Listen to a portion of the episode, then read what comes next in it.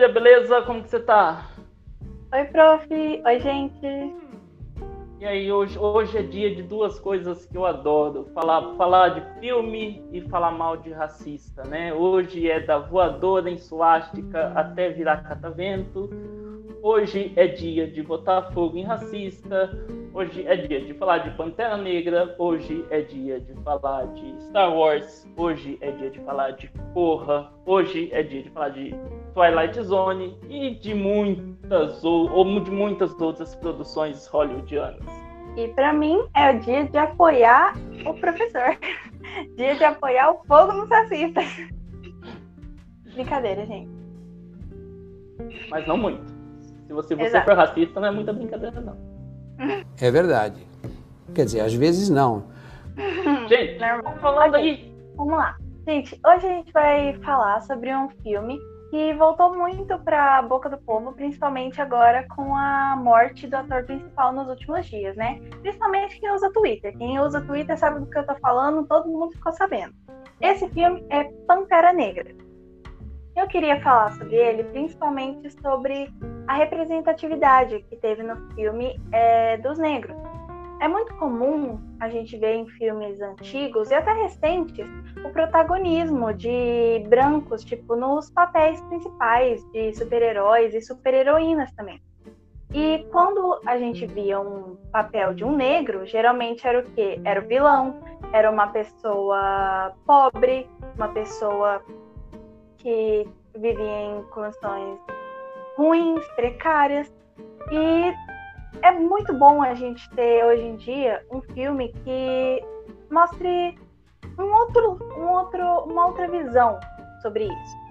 O filme ele veio como uma manifestação então, pela diversidade e o povo negro, bus é, buscando representar mais os jovens e adultos também negros que viram toda essa realidade ao longo do tempo, né? De pessoas brancas predominando as telas do cinema e da TV.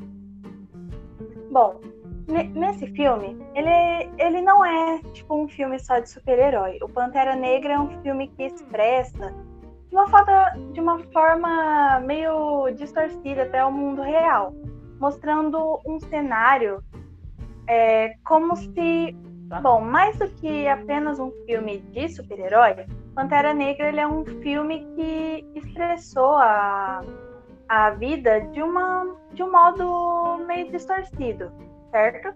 O Pantera Negra, ele, o legal do Pantera Negra é que ele traz é, a realidade como ela poderia ter sido se os europeus não tivessem colonizado a África, né? Porque o uhum. a, Wakanda seria uma realidade paralela onde os europeus nunca chegaram na África, né? Onde os, o, a, os africanos têm toda a sua riqueza, onde o vibranium lá seria todas as joias e preciosas que a África tem mesmo, né? Porque o continente africano é um continente muito rico, é, principalmente em pedras preciosas e foi expropriado durante muito tempo é, pela, pelos europeus, mas é, isso é muito isso é muito significativo, isso é muito eu, eu achei esse ponto muito interessante no, no filme, mas o que me deixa mais que me, que eu achei mais legal no filme é o, é o vilão é, interpretado pelo Michael B. Jordan, porque você você compra a ideia do. Ele, ele, não é só aquele vilão que é, ah, eu sou mauzão, quero dominar o mundo e, e pronto, né? Não é só, ah, vou, vou acabar com metade do mundo. A Aqueles outra metade vai... vilões babacas, né? Normais. É, não, é só, não é aquela visão de bem e mal, né? Ele, ele tem uma motivo. Quando, quando, quando, a gente quer, quando a gente vê um, um filme, uma coisa interessante que a gente quer ver no, no, nos personagens, seja ele um vilão, seja ele o personagem principal, mocinho, né? É, a gente quer ver uma motivação. É, e o vilão feito pelo Michael B. Jordan, você entende a motivação dele. Você até concorda com a motivação dele. Você pode não concordar com os métodos dele, mas você concorda com o que leva ele. Eu, eu não vou falar aqui para não dar spoiler, é 2017, mas vai que alguém não viu ainda, né?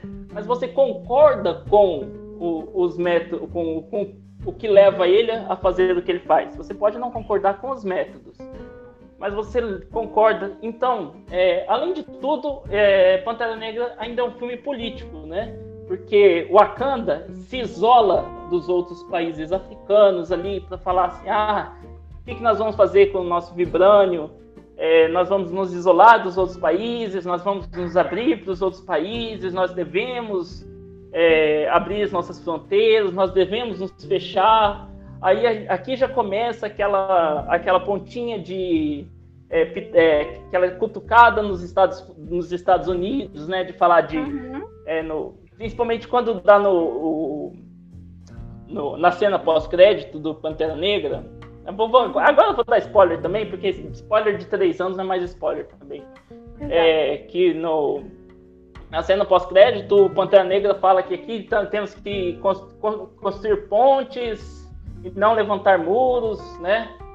Porque uhum. dando aquela cutucada com no, no Trump, né? do México, Estados Unidos, que é extrema, que, que o Trump é um presidente extremamente racista, né? Aqui eu, eu aproveitei para falar aí. Esse spoiler eu tinha que dar porque a gente está falando de racismo aqui no, no cinema. É, a gente tem que lembrar que o Trump foi eleito é, não é, ele não foi eleito apesar de ser racista, ele foi eleito por ser um presidente racista. É, os Estados Unidos ele, ele é um país extremamente racista, assim como é o assim como o Brasil é um país extremamente racista. É, Bom, e além de ser racista, desculpa, Sim? além de ser racista, eles, eles também são xenofóbicos, né?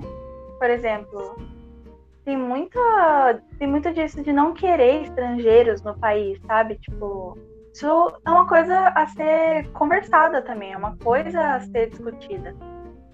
São, são racistas e xenof... são racistas extremamente xenofóbicos. É, inclusive, mas é, é, é, bom a gente ter, ter em mente que o, o tipo de racismo dos Estados Unidos também é um racismo diferente do racismo do Brasil. Isso a gente até vai discutir mais quando vier a parte 2 desse nosso vídeo, quando a gente for falar de o maluco do pedaço, o maluco no pedaço, né, o The Fresh Prince of Bel Air. Mas uhum. a, a questão é a seguinte, eu vou, eu vou até entrar numa questão histórica rápida aqui. Nem é tanto o método desse podcast, mas é necessário para a gente poder entender algumas coisas.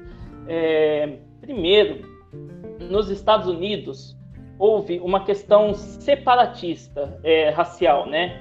Então é, houve uma, é, uma separação entre brancos e negros forte. É, os negros tinham bairros próprios, é, regiões próprias, eles ficavam isolados dos brancos, né? Então tinha esse negócio dos do, os brancos tinham banheiros próprios, escolas próprias, bairros próprios, cada um ficava isolado em seu canto. É, isso mesmo após a, a, a Guerra da Secessão, é, você teve todo um processo de luta pelos direitos civis, né? Então, a tensão racial do, entre brancos e negros nos Estados Unidos é, ainda hoje é muito forte e é, e é bem diferente do, do Brasil. Isso reflete, inclusive, nesses filmes que nós, que nós estamos vendo hoje, não é que a gente vai falar hoje. No, no Brasil é diferente. É, quando houve a, a, abolição da escravatura em 1888, o, o, Brasil teve uma, uma política eugenista. O que, que é uma política eugenista? É uma política de tentativa de limpeza racial. O Brasil tentou exterminar todos os negros, trazendo muitos brancos, dando incentivos para os europeus virem para cá é, e empurrando o, os negros para, para as periferias, é, fazendo, tentando fazer com que, que as próximas gerações é, é, ficassem mais brancas, né? No que eles tentaram, no que eles chamaram de um processo de embranquecimento da nação, tentaram embranquecer a nação. Super é, preconceituoso, tentando... no caso. Hã? super preconceituoso, inclusive. Super preconceituoso. É, é, um, é, um, é uma, uma, coisa muito terrível. Isso foi tentado pelo. É, foi a partir de 1888, foi a primeiro, foi durante todo o período do, da Primeira República, e isso vai culminar naquele período que a gente vai falar ali de que é a República do Café com Leite, que o Brasil vai ser dominado ora pelos fazendeiros de São Paulo, ora pelos fazendeiros de, de Minas Gerais. Esses fazendeiros são todos acabam sendo todos descendentes dos, dos europeus de que, é, que vieram é, através desses incentivos para tentar exterminar o, o, os negros através dessa política de embranquecimento da população negra do Brasil. É, aí você vê que tem duas situações diferentes, né? O, o, dos Estados Unidos, que foi essa tentativa separatista de brancos e negros, e do Brasil, que foi essa tentativa de miscigenação até o embranquecimento, até, o, até a, essa tentativa de embranquecimento da população. É, se você me perguntar qual é o pior tipo de racismo de, dentro desses dois, eu não, não vou poder saber te dizer, porque, primeiro, é, eu, eu não tenho lugar de fala nesse, nesse aspecto, né? Então, é, é impossível. É impossível para mim poder dizer. É, eu, eu, eu, nunca senti preconceito na, é, nesse, nesse aspecto para poder, poder dizer qual é o pior. Mas o que eu posso, o que eu posso tentar é ter empatia e, diz, e falar o seguinte: é, no Brasil a gente tende, é, pelo menos boa parte de nós, é, a gente por muito tempo a gente não via essa, essa, esse racismo que a gente tem por causa porque ele ficava por essa camada escondida, sabe? A gente deixava uhum. esse racismo escondido na gente. Então, é, é, é, é o que a gente chama de racismo estrutural. Não é o racismo em que cada um vai ter um banheiro, mas é o racismo em que você nunca vai, vai ver o, o negro chegando é, no posto de poder com a mesma facilidade que um branco. Aí você vai falar, ah, mas eu conheço um negro que ele é, tem cargo de chefia. Mas você conhece um. Então, para cada negro, quantos brancos não conseguem a mesma com, com facilidade muito mais? Entendeu? É, tem todas essas, essas outras ponderações que a gente faz. Exatamente. Inclusive, isso é o que foi é o que aconteceu no mundo do cinema, né? Que eu acabei, que a gente acabou de falar do Pantera Negra. Tipo, uhum. demorou muito tempo para ter um filme de super-herói que realmente mostrasse, tipo, negros é, com poder, numa cultura assim voltada para isso, entendeu? A gente realmente precisa, tipo, de mais representatividade para isso. A gente precisa de mais representatividade em tudo, lugares assim, entendeu? Sim. E o legal do Pantera Negra é o seguinte: é, o Pantera Negra ele não teve só o primeiro é, um, um herói negro. Na, na, verdade, ele não foi o primeiro herói negro, né? Dos cinemas.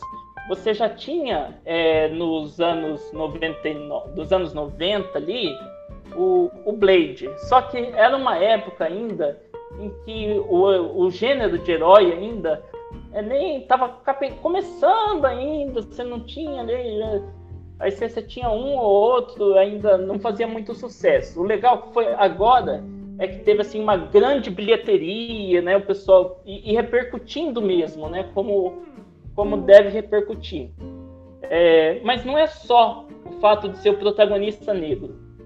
O diretor era negro, é, o roteirista era negro. E para mim, que é, elenco de mulheres muito bem é, escalado. Que, que, que, que, mulheres sensacionais eram aquelas? Todas elas, todas. Eu sou apaixonado naquela Lupita Nyong'o, que, que mulher sensacional. Que é, que é a namorada do Pantera Negra lá, que é aquele uhum. apaixonado. Eu, eu acho que aquela mulher tem uma, uma expressividade no olhar que é que poucas atrizes hollywoodianas têm. Eu não sei por que, que ela não é escalada para fazer mais filmes. Quer dizer, eu sei por quê. É.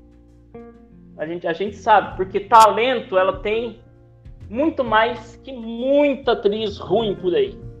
Ela tem de é. sobra. De talento sobra. ela tem de sobra. O que falta para ela. Ou o que sobra para ela a gente sabe. Exato. Mas infelizmente. O que falta é as pessoas quebrarem é, algumas barreiras, né? Darem Sim. mais darem mais lugares para pessoas como ela. Pessoas que têm uma talento, simplesmente. Exato. Porque é o que ela tem, talento. Exato. E eu acho que é isso que importa para uma atriz, não é mesmo? Outras coisas não deveriam ser tão importantes assim. É, e só a gente tá a gente tá nesse falando de Pantera Negra, eu vou falar de, de outro filme que tava tava para sair, é, que não, não tava aqui no roteiro, mas eu vou, vou passar aqui. É, a Disney também, porque tu, muitas dessas produções que a gente está falando aqui são da Disney. A Disney é, é ótima em fazer produções que fazem que chamem, chamam a diversidade, né? Que chamam, chamam para diversidade. Porque, porque a Disney é boazinha? Porque a Disney gosta? Não, porque, porque hoje diversidade dá dinheiro também. Né? Porque a Disney gosta de dinheiro e diversidade dá dinheiro também. É, a verdade é essa.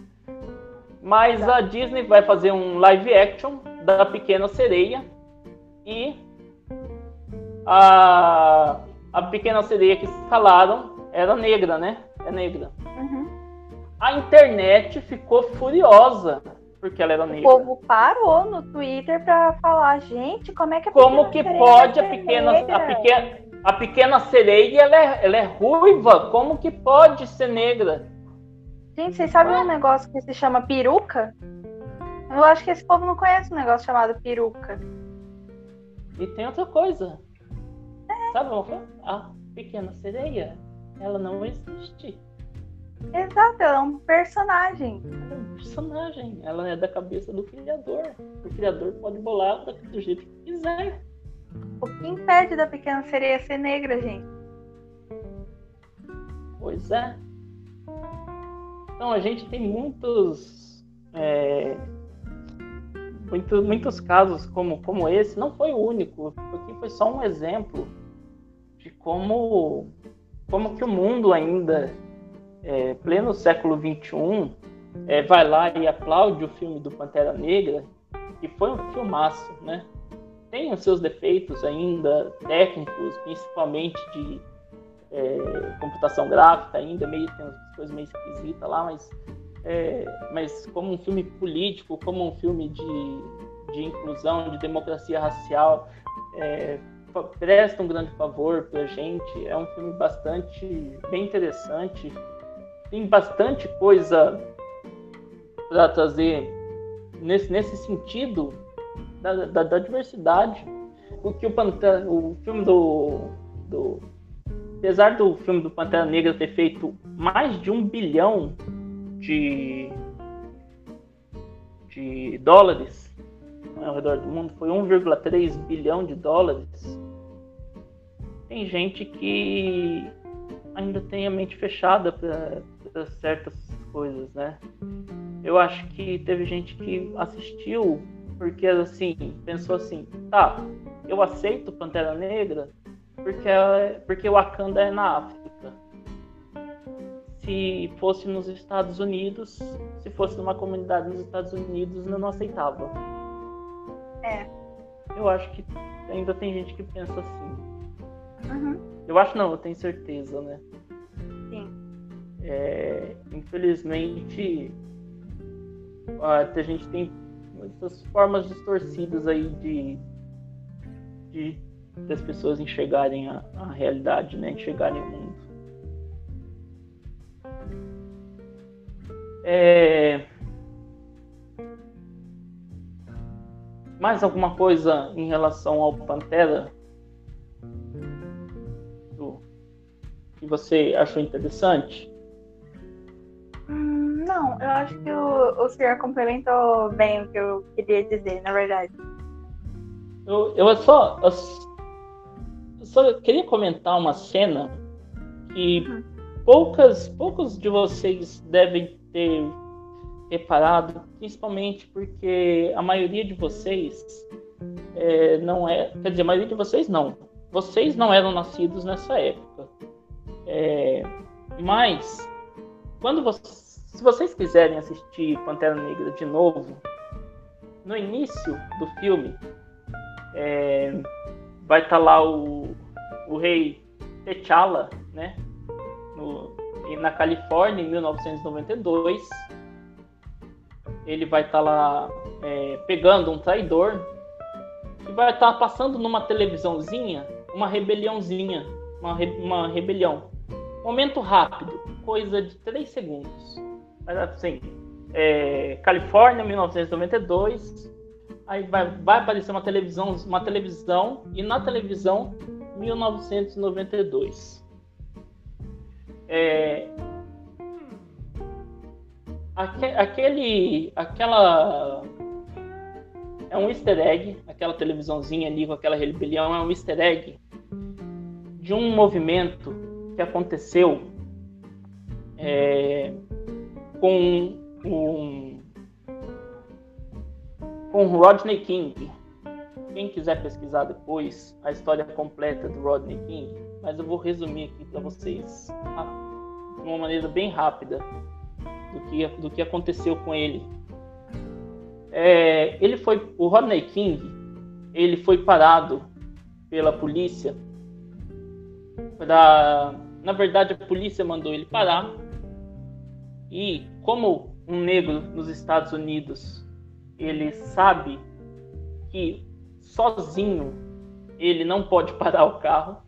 Ele andou mais uns mais alguns metros até ele ficar na frente de alguns prédios onde ele pudesse ser visto por várias pessoas. E quando ele foi, e quando ele parou, quando ele estava na frente de uns prédios, ele parou o carro, desceu e foi para o chão. No chão, ele foi é, extremamente castigado pelos policiais e é, acabou sobrevivendo.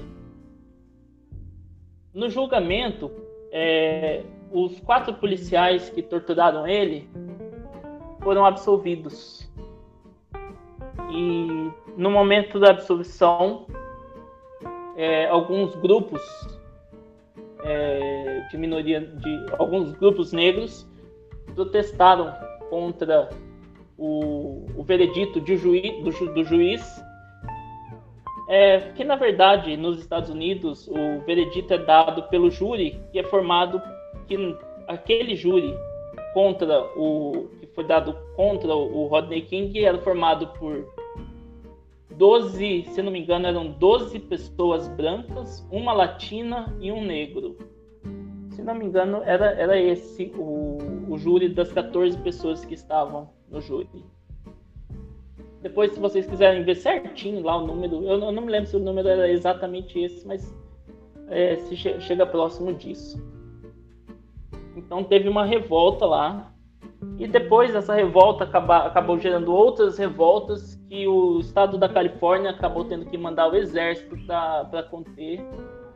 E esse, essa revolta acabou mostrando como não, como não agir, né, como o estado da Califórnia, como ele não deveria agir em paradas policiais e que é, falaram assim, ah não, a partir de agora a polícia dos Estados Unidos vai melhorar, a gente não vai mais tratar negros dessa forma, né? O a gente viu que isso não aconteceu, né? O que a gente vê que, que não aconteceu. Se tivesse acontecido, o George Floyd é, estaria vivo hoje, né? Sim. E hoje em dia a gente ainda tem esses casos, né? É só você, é só você ver na TV, gente. A gente vê muitos casos, inclusive, de policiais agredindo negros da mesma forma que o professor disse anos atrás. É impressionante, né? E, e falam que está mudando, mas não é bem assim, pelo que parece. Gente, e por falar em representatividade, agora é hora de ser polêmico. Agora é a hora, a hora que eu gosto. A hora que eu, que eu adoro. É hora de ser polêmico. A hora é hora de falar Star Wars. Adoro. Gente, é, primeiro aqui, é, eu vou falar de uma franquia que eu tenho muito. Com muita dor no meu coração que eu falo mal dela. Porque os primeiros três filmes da, da franquia foram muito. foram muito. fizeram parte da minha infância, sabe? Foram, foram bastante interessantes. É meio foram... triste falar que Star Wars foi da sua infância, né, Tipo, sei lá, dá meio impressão de velho. Não, porque assim, o Star Wars, ele era antes da minha infância, né? Star Wars é a é. infância do meu pai. Só é. que quando, meu, só que quando eu era pequeno, meu pai me mostrou. Então ele acabou fazendo parte da minha infância. Sim. Aí veio aquele a primeira a segunda a segunda trilogia do Star Wars. Aí eu vi, a gente assistiu aquilo lá, já veio com aquela cara de nhé. Ah, ah, ah, é. Aí veio essa. Uh, tá, né? Melhor que a outra, mas. Mas é esquisita. Mas não é a primeira. Né? Então são algumas coisas. Aí eu entendi, eu entendi muita coisa do que aconteceu nessa última trilogia, do porquê que foi, por que foi esquisito, por que muita coisa deixou de, de ser como deveria ser. Eu acho que poderia ter sido melhor se não fosse é, ao Primeiro, agradeço aos fãs, aos nerds que acabaram com Star Wars. Explico por quê. É, isso, tem, eu vou, isso tem tudo a ver com, com racismo, tá? Quando Star Wars lançou o primeiro trailer, é, tiraram. É, tinha uma parte em que um Stormtrooper tirava o capacete e de dentro do Stormtrooper aparecia o FN 218, é, FN, o fim, interpretado pelo excelente ator John Boyega.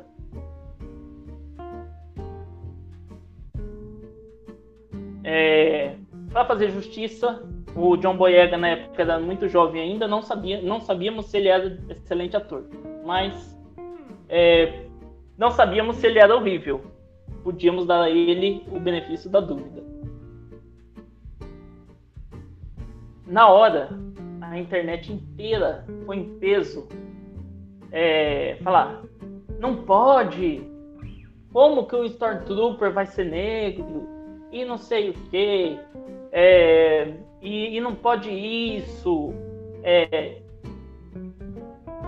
lições que é, foi tirado daquilo pela Disney. A Disney queria é, ter um protagonista negro junto com uma protagonista mulher para ter lá a Rey e o Finn como os protagonistas dessa nova saga do Star Wars. Duas quebras tanto de barreira, né? É, Duas tanto que no primeiro filme, tanto que no primeiro filme do Star Wars, o tempo de tela dos dois é muito dividido e a importância dos dois no primeiro filme é muito dividida. você tem lá os, os dois o tempo inteiro dividindo tela, dividindo protagonismo. É, e dividindo, inclusive, um, um possível protagonismo amoroso. Mas isso não pegou bem dos fãs, dos nerds, da comunidade nerd. Que é, em, em geral, gente, aqui eu deixo bem claro. Quando eu falo em geral, é com comportamento de um grupo, não é o comportamento das pessoas específicas. Quando eu falo de um grupo, é um grupo, não é todo mundo daquele grupo. Então, os nerds, em geral, são é, extremamente fechados. Então, eles não aceitam, eles são, são extremamente conservadores nisso. Então, eles não aceitariam, eles não aceitaram, na verdade, é, um casal interracial, não aceitaram um protagonista negro e até hoje eles não aceitaram uma protagonista mulher. Se bem que a Daisy, Riley não é uma grande atriz também, né? Sempre faz a mesma cara. É, mas, é, enfim. Além disso, aí você vê no segundo filme da segunda trilogia, da, dessa última trilogia, o fim ele já perde totalmente, o John Boyega, ele já perde totalmente a, a importância. Ele tem que cumprir uma missão qualquer que, se ele fosse cortado do filme, não ia ter relevância nenhuma. O filme podia passar muito bem. Você podia ter uma hora e meia de filme para cortar as partes dele que tanto faz como tanto fez e eu gostaria até de dar uma lidinha no que o, eu estava fazendo algumas pesquisas no, sobre o filme e, e, eu encontrei uma entrevista do John Boyega e ele fala o seguinte: então, o que, que você quer que eu fale? O que eles querem que eu fale é que eu gostei de fazer parte disso, foi uma boa experiência. Não, não, não. Eu aceito esse acordo quando for uma grande experiência. Eles deram mais nuance pro Adam Driver, da Daisy Ridley. Sejam honestos, Daisy sabe disso, o Adam sabe disso, todo mundo sabe disso, concluiu o ator, citando os outros dois colegas de elenco que são brancos. Boyega também lembrou de momentos que enquanto, que, enquanto divulgava os filmes, em que os figurinistas se envergonhou de algumas roupas que ele queria usar e que o cabeleireiro não tinha experiência para trabalhar com seu cabelo e teve a coragem de fingir que tinha. O ator considera que foi por causa de todos esses eventos que ele perdeu a capacidade de sorrir e aturar isso como se fosse um ganhador de, um ganhador agradecido de uma competição. Gente, é... esses aqui são os relatos do John Boyega, que quando começou a gravar, e, e eu tenho outros relatos dele, quando começou a gravar Star Wars, ele era fã de Star Wars. Ele sonhava em trabalhar em Star Wars. Talvez alguns de vocês aqui que estejam me ouvindo não saibam é, o quão grande Star Wars seja para quem é para quem não gosta de Star Wars, para quem não é para quem não é fã. Mas se você está me ouvindo e, e, você faz parte dessa, você gosta de Star Wars, você tem você você tem um pouco de noção de, do quão importante Star Wars é, do, do quão grande Star Wars é. Imagina você chegar ao ponto de não gostar de uma coisa que você ama mais, de, de tão é, tão ruim. É, é, como, é como chegar o dia em que eu não vou gostar mais de dar aula. Ou como, como chegar o dia que eu não vou chegar mais de gostar de Senhor dos Anéis. Ou de Clube da Luta. Porque é, foi o que aconteceu com o Diogo Boyega, cara. É, o racismo que ele sofreu, ele, ele tinha um projeto aqui, aqui para mim, para mim ficou, pra, porque assim tem coisas que são o que é não dito, às vezes é mais importante do que é dito. Aqui ele falou assim, ó, para mim o que ficou não dito é, eles tinham um projeto para mim, tinham um projeto para para Daisy e tinha um projeto para o Adam eles deram o projeto pro Adam, deram o projeto para Daisy, mas o meu projeto ficou de fora. É, tudo isso porque é, um bando de nerd foi lá nas minhas redes sociais falar que é, o, um cara negro não pode estar do lado da força. Não pode ser protagonista. Não pode ser protagonista.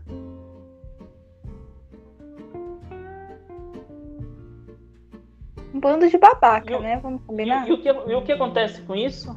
É, e, e, sabe, e sabe o que, que reforça mais essa teoria? É, depois que tudo isso aconteceu, do primeiro para o segundo, houve uma troca de diretor. O J.J. Abrams sai e entra o Ryan Johnson.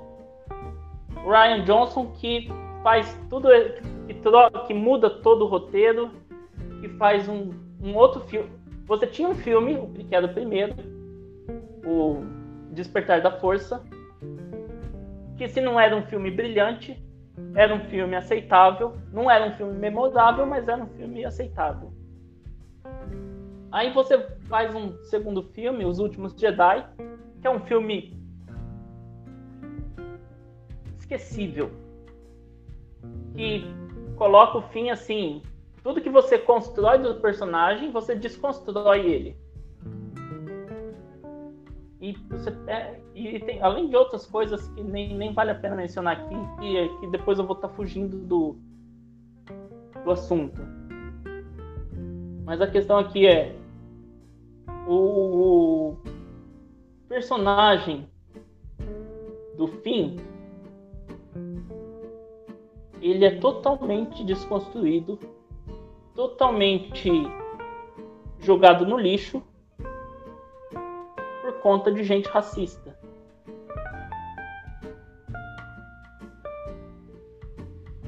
É...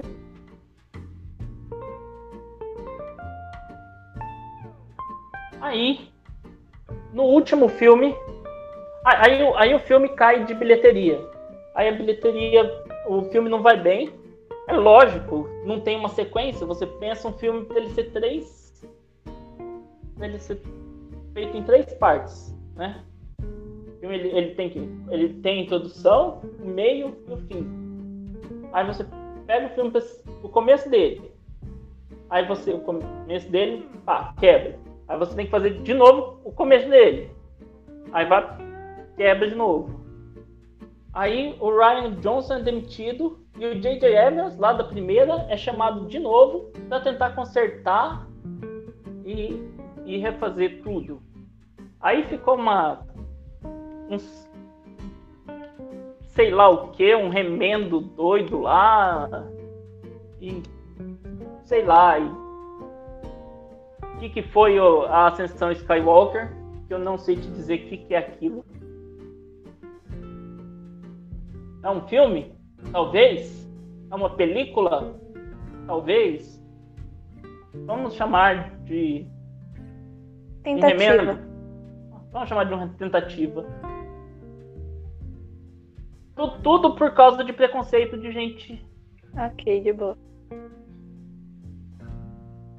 Mas é, é, é, é triste ver como, como que. Mas se a gente fala assim de Star Wars, né? Porque eu tava falando aqui de Star Wars. Aí a, e a Júlia aqui só tá me, me ouvindo, né, Júlia? É... Desculpa, é, meu fone deu uma bugada aqui. Mas ok, continuando. Bom, se falamos de coisa. Se já a gente falou de coisa ruim, vamos falar de coisa boa também, né? Opa! vamos falar, eu estava falando aqui de ficção científica, né? Star Wars, adoro, adoro ficção científica. A ficção científica ela faz a gente extrapolar a nossa realidade para imaginar o, o, como seria, né? E quem fez isso muito bem foi a, a zona do além da imaginação. E se você é nerd, se você se considera nerd, se considera meio dessa, dessa área e não conhece o Além da Imaginação ou o Twilight Zone, faça o seguinte. Primeiro, termine esse podcast.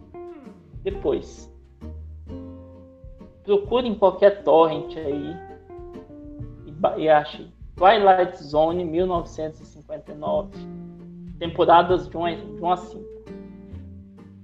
É, é um clássico. É óbvio, como é de 1959, você vai encontrar as restrições tanto orçamentárias quanto tecnológicas da época.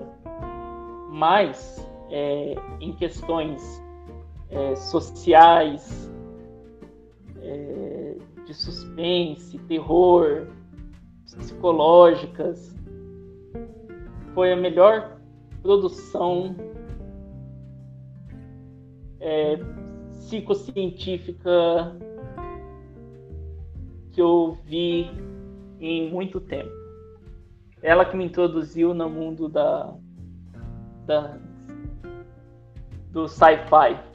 Eu, eu, eu adoro Além da Imaginação.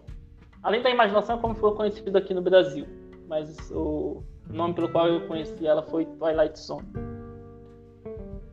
E o Twilight Zone, ela foi ela como eu, como eu disse para vocês, foi, começou em 1959 e a primeira produção dela teve cinco temporadas é, foi produzida e dirigida inicialmente por Rod Serling e, e o principal dela, ela falava, ela falava, era, era uma antologia. O que é uma antologia?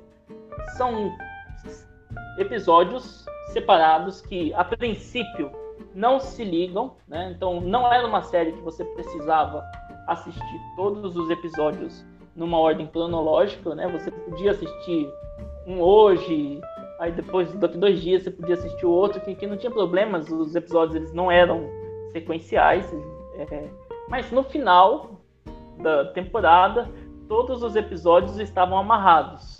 Então isso que é uma série antológica, né? Com vários episódios onde todos se amarram de, algum, de alguma forma. É, e assim, e essa foi a estrutura básica do do Twilight Zone. E o Twilight Zone, ele mexia muito com os medos contemporâneos da humanidade. Tanto que em 1959 vivíamos em constante é, os medos constantes da humanidade era extinção por causa da, das eminentes guerras nucleares que nós estávamos prestes a viver. Só que o, o Rod Serling, ele era um cara muito, muito à frente do seu tempo. Todo mundo estava vendo a, a crise nuclear. Mas o, o Rod Serling, ele não via só aquilo como problema da humanidade. Todo mundo só queria enxergar aquilo, o Rod Serling, ele enxergava mais. É, ele via um problema em que nem, nem, quase ninguém dos Estados Unidos, na comunidade dos Estados Unidos, via ainda, que era a, a questão a questão negra, a questão dos imigrantes, não, não só dos imigrantes negros, mas de, dos imigrantes de outras nacionalidades, latinos, é, judeus, qualquer outra nacionalidade ali. É, e ele estava sempre incluindo essas questões nos seus, nos seus episódios. Inclusive, em 1962, ele ganha um prêmio. Deixa eu ver até aqui como, se eu lembro aqui o nome do prêmio. Big Tall Wish. o, o, nome, não, o nome do episódio era Big Tal Wish. É, o, nome, o prêmio era Prêmio de Unidade por Contribuições Excepcionais para Melhores Relações Raciais em 1961. É, com esse episódio, ele conseguiu melhor, é, ele fez para melhorar as relações entre brancos e negros, além de ser uma das pouquíssimas pessoas em Hollywood que, em 59, fazia o seu elenco ser composto de pessoas negras e pessoas brancas, não somente por pessoas brancas. Então, o seu, o seu elenco era multiétnico. Isso, para a época, é, nos, Estados, nos Estados Unidos, segregacionista, era de uma de uma visão assim é, muito muito diferente. O, o Rod Serling era uma pessoa muito humana. Aí vem. É, foi, esse foi só uma introdução tá, do Twilight Zone. Para falar do remake Twilight Zone que foi feito em 2019, 60 anos depois episódio número 3. Onde é, o diretor. Quem, quem, quem vai. Porque o Twilight Zone ele sempre teve um narrador. O narrador é o Jordan Peele. Primeiro, Jordan Peele é um excelente. É, é um cara visionário, assim, né? Já fez sketches de comédia, direção. É, tem, tem uma voz assim amedrontadora. E, e ele é o produtor e, e, e narra o, os episódios do Twilight Zone dessa, dessa nova temporada. Inclusive, para quem quiser, tem naquela Amazon, Amazon Video, episódio número 3, chamado Rebobine. É, no Rebobine, o, um menino um jovem um jovem negro e, e sua mãe é, estão indo a, na verdade a, a, mãe do, do menino está levando ele para a faculdade pela, pela primeira vez né ele passou na faculdade de cinema e lembrando aqui gente que são sempre séries que no Twilight Zone são séries de ficção científica né e no caminho eles encontram um policial branco. É... E vocês já podem imaginar o que acontece no caminho, né? Policial para, os dois, pede os documentos, o menino reage, pergunta, fala dos direitos e o menino é assassinado pelo policial. E a mãe descobre que ela consegue voltar no tempo com a câmera de filmagem que ela tem. E ela fica voltando no tempo para tentar levar o filho até o, o a faculdade e desviando de todas as maneiras possíveis do, do guarda, do policial, do policial, desculpa. É, mas todos os caminhos, o policial acaba é, assassinando o filho dela.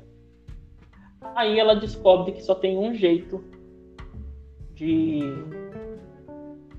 do filho dela chegar até a faculdade.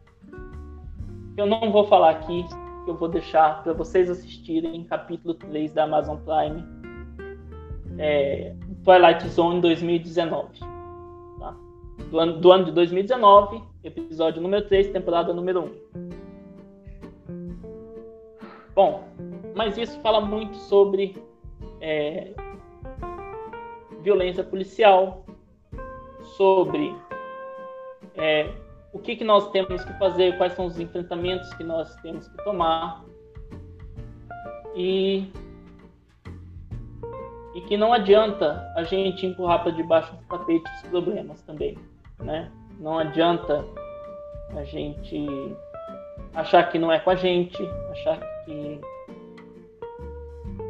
não, não importa o que você fingir que não é com você, porque é, é com você. Sempre, sempre vai ser. Principalmente se, se você for se você for negro, principal, principalmente se você for da periferia. Se você fingir que não for com você, aí que vai te afetar mesmo. É, é essa a lição que, o, que esse capítulo 3 vai te, vai te mostrar. Mas, é, aí, cara, mas eu acho assim, o, o trabalho do, do Jordan Peele é muito bom, cara. Eu acho, eu sou muito fã do Jordan Peele. Então, eu, eu sou. É, é difícil vocês, vocês também acreditarem em mim quando for falar do Jordan Peele, que eu gosto de tudo que ele faz. Bom, para eles acreditarem, dá para falar de outra coisa. O Jordan Peele, é, ele fez, ele foi diretor de um filme de 2017. Esse filme é o Corra e, inclusive, retratou uma cena nesse filme que foi muito parecida com o que o professor falou em, em Twilight Zone. O protagonista, tipo assim, quando começa o filme, parece uma coisa normal, assim, uma situação normal. Que é um garoto que é um fotógrafo que tá basicamente viajando com a namorada para conhecer os pais dela. Uma coisa normal. Só que a trama não se baseia, tipo, nessa questão. A questão é baseada mais na característica física do personagem, porque ele é negro. Em uma das cenas, o personagem, o o ator principal, o Chris, ele tá andando, ele tá de carro com a sua namorada e ela está dirigindo. Ela atropela um corvo e eles são parados por um policial. Bem parecido com o que o professor falou, não é mesmo? Aí o, o policial ele aborda os dois e só que interessante é porque a menina é branca, ele é negro. Então, mesmo ela estando dirigindo, o policial pede a identidade, pede os documentos dele e desconfia dele, porque ele é negro, não dela. Ele não liga muito para ela na cena, dá para ver. Por quê? Porque ela é branca, entendeu? Ju, é, só, só te interrompendo um minutinho, pra, antes de você fazer, continuar a sua, a sua ponderação sobre o filme, mas só para a gente pra poder fazer uma ponderação ali nesse, nesse relato. É, no, nos Estados Unidos, é, parece que é, que é, muito forte essa questão do, do, do negro Policial. dirigindo o carro, né? E do, uhum. parar, né? Inclusive, e, e, não é só com negro, não. Parece que é com qualquer pessoa que, que não seja. É, é do país. Do país, né? Qualquer xenofobia. latino, por, por, causa da xenofobia. Uhum. Inclusive, é, tem um conhecido que ele fala assim que quando, quando o, o, o filho dele é, já começou a ter idade o suficiente, assim, quando ele tinha oito anos, oito para começar a entender algumas conversas, né? E assim, e não é só o filho dele, falou assim que, é, que lá é conversa normal dos imigrantes. Todo mundo que migra uhum. para os Estados Unidos tem, tem essa conversa assim. Quando chega assim, você tem a conversa, eles chamam de é, a conversa, né? Falo, ó, quando um policial te parar, mãos no volante, não faça nada, não reaja, obedeça tudo que, que não, não questione. Você tem todo o direito, você tem todo o direito de ficar quieto. Então você está sempre errado. Então, fique sempre na sua, nunca faça movimentos bruscos. Essa é a conversa que todo, todo latino, todo, todo negro, estrangeiro. Todo, todo estrangeiro tem que ter desde, desde muito cedo nos Estados Unidos, porque você inevitavelmente vai ser parado por um policial. É. Acho que por isso que eles retratam esse cenário em vários filmes, em várias séries, né? Porque é, eu, eu, eu, acho que deve sim. ser algo do cotidiano lá, deve uhum. ser algo realmente comum. eu imagino quantas vezes o Jordan Peele já não deve ter sido parado para ter retratado isso duas vezes de forma assim tão veemente nos Sim, tanto em filme quanto em série. dele, nas quanto- direções dele. E essa- aquela hora que, imagina assim, aquela hora que a, que a menina, porque, porque quando, o polici, quando o policial pede a carteira do, do, Do namorado dela. do namorado da menina, ó, a menina fala assim, bullshit, né? Eu não, Uhum. eu não vou aqui traduzir aqui na, Ô, merda. no, no podcast, né? Ou ca- carambolas, né? Vou, vou traduzir aqui na Caramba. dublagem brasileira. Carambolas. É. Aí, se, ele, se, ela- se é o cara falando isso, ele sai preso, né? Uhum. Se é a menina, ela é o branca. guarda só tá. Ah, não. Tá. Só arruma esse retrovisor aí. Então, são até tratamentos. O- Tem. Ah, pode continuar aí. Depois a gente continua as ponderações. Bom, tudo bem. Tipo, essa cena eu achei muito legal. E, tipo, não é só ela que retrata isso no filme. O filme em si, ele deixa a gente bem desconfortável até com, com essas cenas, sabe? Com essas questões que ele traz pra gente. Por exemplo, é, depois, quando o Chris ele realmente vai conhecer os pais da namorada, ele até fala pra ela antes que ele tava com medo, porque ele não sabia como é que os pais iam reagir a ele ser negro e tal, essas coisas. E, tipo, ela tem uma ação que é tentar justificar, entendeu? Justificar que eles não são racistas. E aí, qual que é a frase que ela fala? Eu tenho até anotado essa frase aqui. Ela fala assim: Ah, inclusive meu pai votaria no Obama pela terceira vez, se fosse preciso. Ou seja, ela precisa justificar que eles não são racistas. Ela precisa dar uma explicação, entendeu? É tipo, É uma frase até meio racista, né? Ah, tipo, mas é racista. Tipo, ela precisa justificar que ele- isso, sabe? Uhum. É muito, é muito bem feita essas coisas. Só é. Na verdade, é muito racista. né? Você, ah, meu pai Muito. votaria no. É tipo, é como É aquele tipo, cara que fala, ah, não, eu não sou racista, eu pegada." tenho um amigo negro, né? Isso, exatamente. Outra É, coisa é. também que me deixa até desconfortável, não é desconfortável, é tipo, é uma coisa profunda, sabe? Que, que o filme traz. É porque, assim, os pais da garota, quando é- ele já é apresentado, essas coisas tudo, os pais falam. é, eles não falam, eles começam a tipo, ah, isso não é sério, sabe? Ela não teria um, um relacionamento sério com um garoto negro. Aí, a justificação de ela estar junto com esse cara é uma erotização até. Tipo, ah, porque ele é negro. Sempre tem esses negócios de, de erotização com os negros, sabe? Tipo, isso realmente foi um ponto que me deixou bem pensativa, um ponto bem desconfortável até. Uhum. É, eu, eu, achei esse, eu achei esse filme muito bom é, em, to, to, to- em todos os aspectos, assim. Primeiro, a questão do. Vou, vou colocar assim, o, o filme em si, né? É, co- como, como um filme de, de terror. Vou, vou, falar, vou, vou, vou colocar ele por partes primeiro. Assim. Como Terror um filme de terror suspense. psicológico. Como um É. filme de terror psicológico, ele te deixa desconfortável o tempo inteiro, né? Você se coloca no, no, no, no local. Você se coloca na pele do. Como que é o nome do personagem do Daniel Kaluuya? Chris. É o Chris. Cris. Se você se coloca na pele do Chris e você não tem saída ali, né? Porque. E, e não tem assim nenhuma. E, e tudo, é, tudo é amarradinho, né? Não tem uma situação. Ah, porque no- geralmente nos filmes de terror, os personagens são meio burros, né? É assim, ah, Tipo, tá escuro ali, vamos pra lá. Né? exato. Nossa. Alguém morreu naquela casa, vamos mudar pra ela.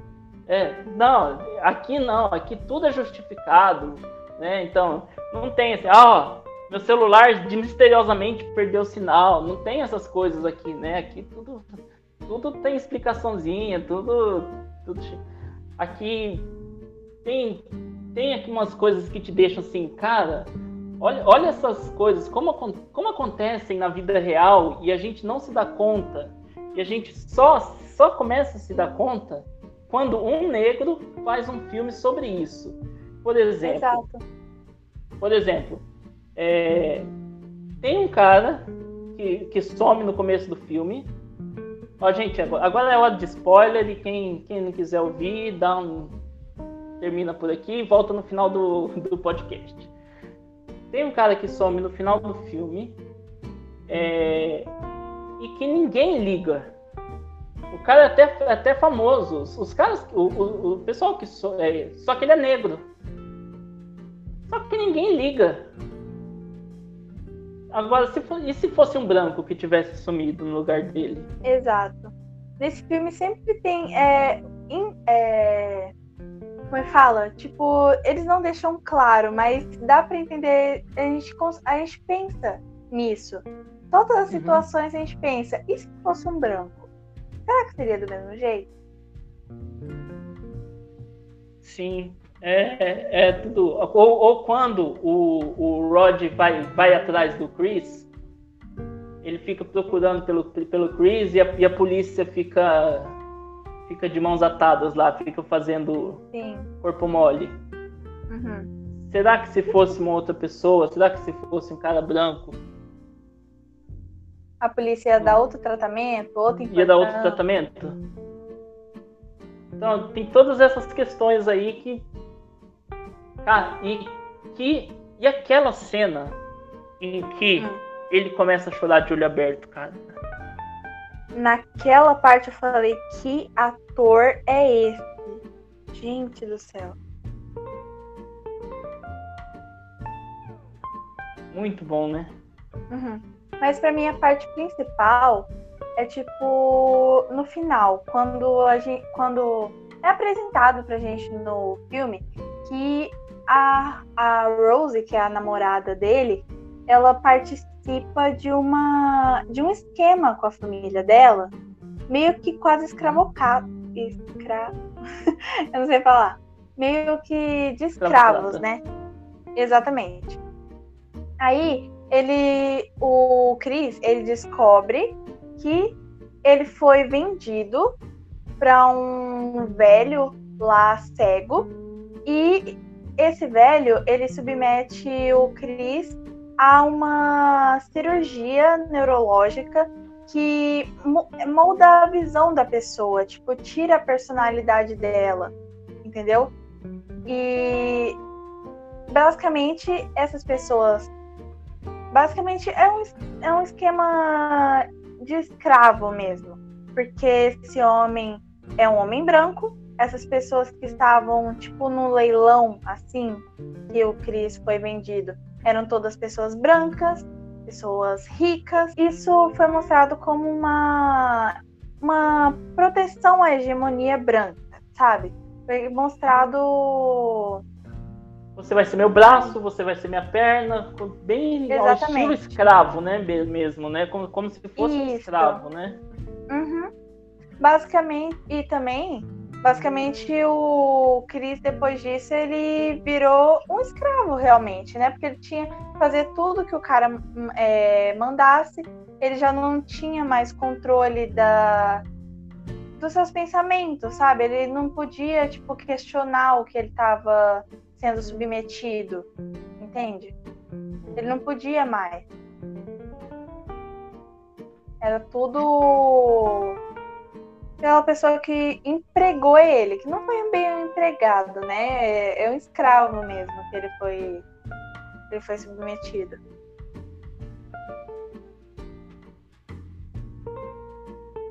É, o, e, tem, e tem mais, cara. O, eu acho assim, esse filme, ele, para mim, em 2017, esse filme ele deveria ter concorrido a Oscar, sabe? Total. É. Primeiro por, por roteiro. Eu, eu, vou até dar uma confirmada aqui se ele foi, se ele concorreu, porque eu não tenho certeza. Se, se concorreu, Ele é mereceu. 2017. Uhum. Ele é de 2017. Ah, concorreu. Concorreu, ok. Ganhou, eu acho que... Ah, tá aqui, ó. Melhor roteiro ganhou original. Vamos Enaltecer. Ó, ó, melhor roteiro original é, ganhou. É, O Daniel Kaluuya foi indicado a melhor ator. Gente, O- depois daquela cena do choro, tinha que ser, né? Pelo, pelo amor de Deus. O Jordan Peele foi, né? Foi indicado Uhum. a melhor filme. diretor. Não, na Ah, verdade, sim. é melhor diretor, melhor diretor. Uhum. E o filme dele foi indicado, né? O filme foi indicado a melhor filme, roteiro original. Foi bem, foi bem nas premiações também. Merecido, né, gente? Mere- Merecido, merecido Quem não assistiu, caramba. inclusive, tá perdendo, viu? Gente, é, inclusive, eu queria, eu até pesquisei isso para desmistificar uma frasezinha em inglês chamada que, que o pessoal fala muito. Em português, o pessoal usa a expressão quem lacra não lucra. Em inglês, eu, eu gosto mais dessa, dessa expressão em em inglês, que é get woke, go broke. Que seria alguma coisa como quem desperta vai quebrar, alguma, alguma coisa do tipo. Uhum. assim. Pra mostrar que não, não é tão ver, que essa frase não é tão verdade não. Até agora, por exemplo, dos filmes que a gente falou, Star Wars é, arrecadou mais de um bilhão. Pantera Negra, mais de um bilhão. É, o Corra, eu, eu não lembro de cabeça qual foi a bilheteria do Corra, mas nem lembro se Corra, eu acho que Corra ele foi direto para streaming, não lembro. Mas o Corra ele também não foi muito mal de bilheteria não. O que, o que mostra que essa que essa besteira de de get woke, go broke, ou quem lacra não lucra, é besteira. Foi Você pode muito 255 milhões. Você pode muito bem fazer filmes para conscientizar a população. Eu, inclusive, adoro esse. esse. Eu gosto de filme também que, não- que não vai. Que, que eu 10 coisas que eu odeio em você, adoro também. Uhum. Adoro essas, essas coisinhas que não. que eu não preciso pensar. Mas é, é, são ótimos essas- esses outros tipos de filme também que, que tem que fazer para conscientizar as pessoas. Por exemplo, Mulher Maravilha, outro filme aí que arrebentou. Bilheteria. Vê quanto, quanto custou, Júlia. Quanto custou, por favor? Pra fazer o filme? Aham. Ok.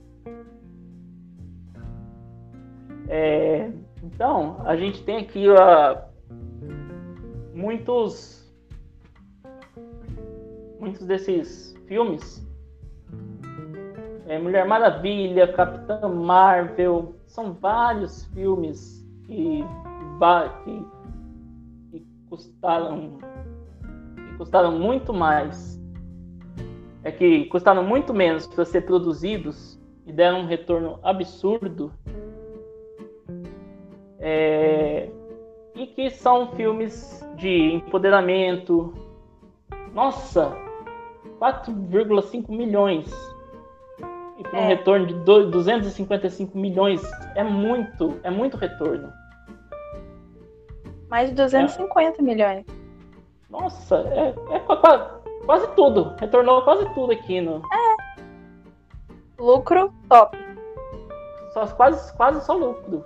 O, pra quem tá entendendo a conversa aqui, é, eu tinha pedido aqui pra Júlia o, o lucro e a, e a despesa do, do Corra. O, o lucro, a bilheteria total foi de 255 milhões. E o, e o custo, fora, fora as despesas operacionais, é, foi de 4,5 milhões. Se a gente De computar dólares, aqui, né, gente? se a gente computar as despesas operacionais, é, vamos pensar aqui, aqui mais uns, ah, sei lá, esqueci quanto, quanto que era de despesa operacional, até sabia antes. Mas não é, não é muito mais que isso, não. É, cara, tem, é- é é- são só filmes que, que falam, que conversam com o, o, o protagonismo negro e falam sobre uma coisa que a gente já tinha que ter falado, que a gente já tinha que estar conversando há muito tempo e que a gente vem falar só em nos 2017, a partir de 2017. E, porque, ó, brincando, brincando, todos esses filmes são 2017. A não ser Star Wars, que é de 2015, todos esses filmes são 2017. É, mas Star Wars, como ele é dividido em três partes, a segunda parte dele, a que já é, a que já, já perde essa parte da representatividade, aqui perde essa parte de aqui o que o fim perde a representatividade, que ele é legado a segundo plano. Os últimos Jedi, ele é de 2017 também. Então, tudo é de 2017. Fecha tudo em 2017 e pronto, porque eu quero. Porque podcast é meu e vai ser tudo em 2017. Uhum. Corra foi o filme mais lucrativo de 2017. 30 milhões de divulgação.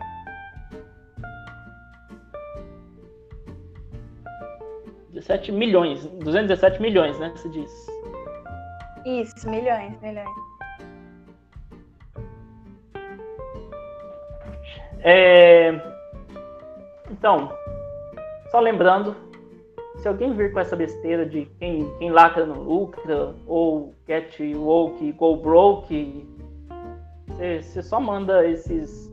Só fala, ó. Esses dados.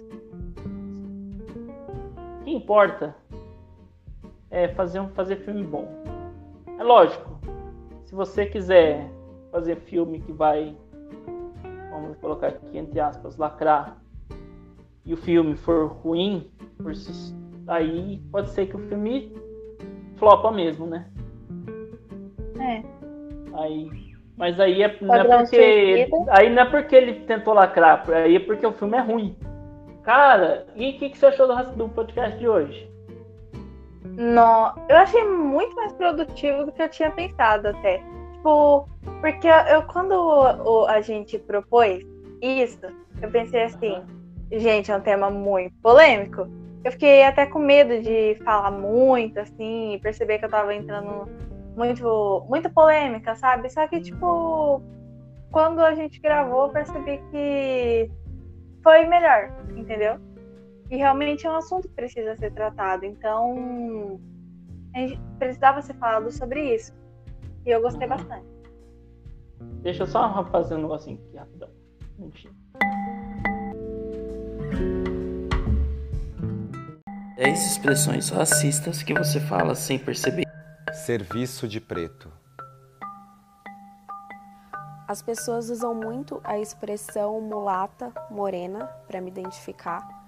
É a moreninha ali, isso é horrível. As pessoas têm um tabu muito grande com a palavra preta, negra, sendo que é o que eu sou. Não sou tuas negas. Quando me chamam de exótico, porque porque eu sou não sou branco. Exótica, odeio isso. Eu represento mais de 54% da população do Brasil. Isso não é ser exótico, isso não é ser diferente. Mulato a minha primeira memória assim de racismo foi quando eu estava no prezinho, tinha uns quatro anos e eu estava comendo lanche com os colegas e passou uma pomba. E aí um menino branco falou, lembra até o nome dele, ficou muito marcado para mim. Falou assim: "Ah, sua pomba preta". E eu sem entender o porquê que ele tinha me chamado, entender o sentido e o significado disso. E eu falei assim: "E você é uma pomba branca?". E ele falou para mim: "Pelo menos eu sou branco" denegrir. O xingamento não está na palavra, está na intenção que você dá para a palavra. Cor do pecado. Passei por uma experiência que eu fui numa entrevista. A mulher falou: Nossa, muito legal seu perfil, tá tudo legal, gostei de você, mas se você passar nessa vaga, o que, que você vai fazer no seu cabelo? Eu, como assim, o que, que eu vou fazer no meu cabelo? Ovelha negra. eu me aceitar negra, eu me ver como uma mulher negra, demorou muito. O processo demorou muito. Eu tive que entrar na universidade, começar a entrar no mercado de trabalho para entender o que era ser negra. Doméstica. Né? Somos maioria da população, mas somos minoria no, no sentido de direitos, de, de voz. A coisa tá preta. E as pessoas não têm ideia do quanto machuca falar comentários dessa forma que são tão ridículos, desnecessários. Inveja branca. Dia de branco. Eu tive que sofrer para entender o porquê que eu estava sofrendo e ver que isso tem a ver com a cor da minha pele. Não importa se você é criança, se você é adolescente, se você é adulto, vai estar tá marcado na sua pele literalmente.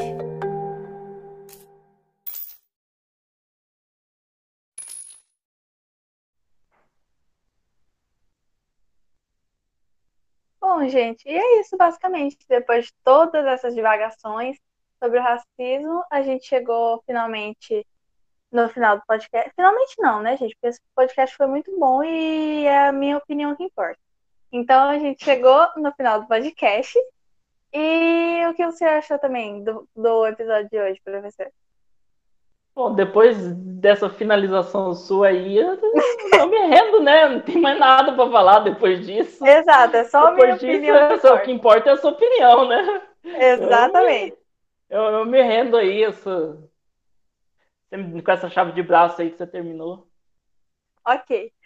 E então... é com essa afirmação que a gente termina o podcast. Eu queria agradecer muito a todo mundo que ouviu o podcast. A gente fica muito feliz de ter bastante gente, ter bastante repercussão. A gente gosta muito disso.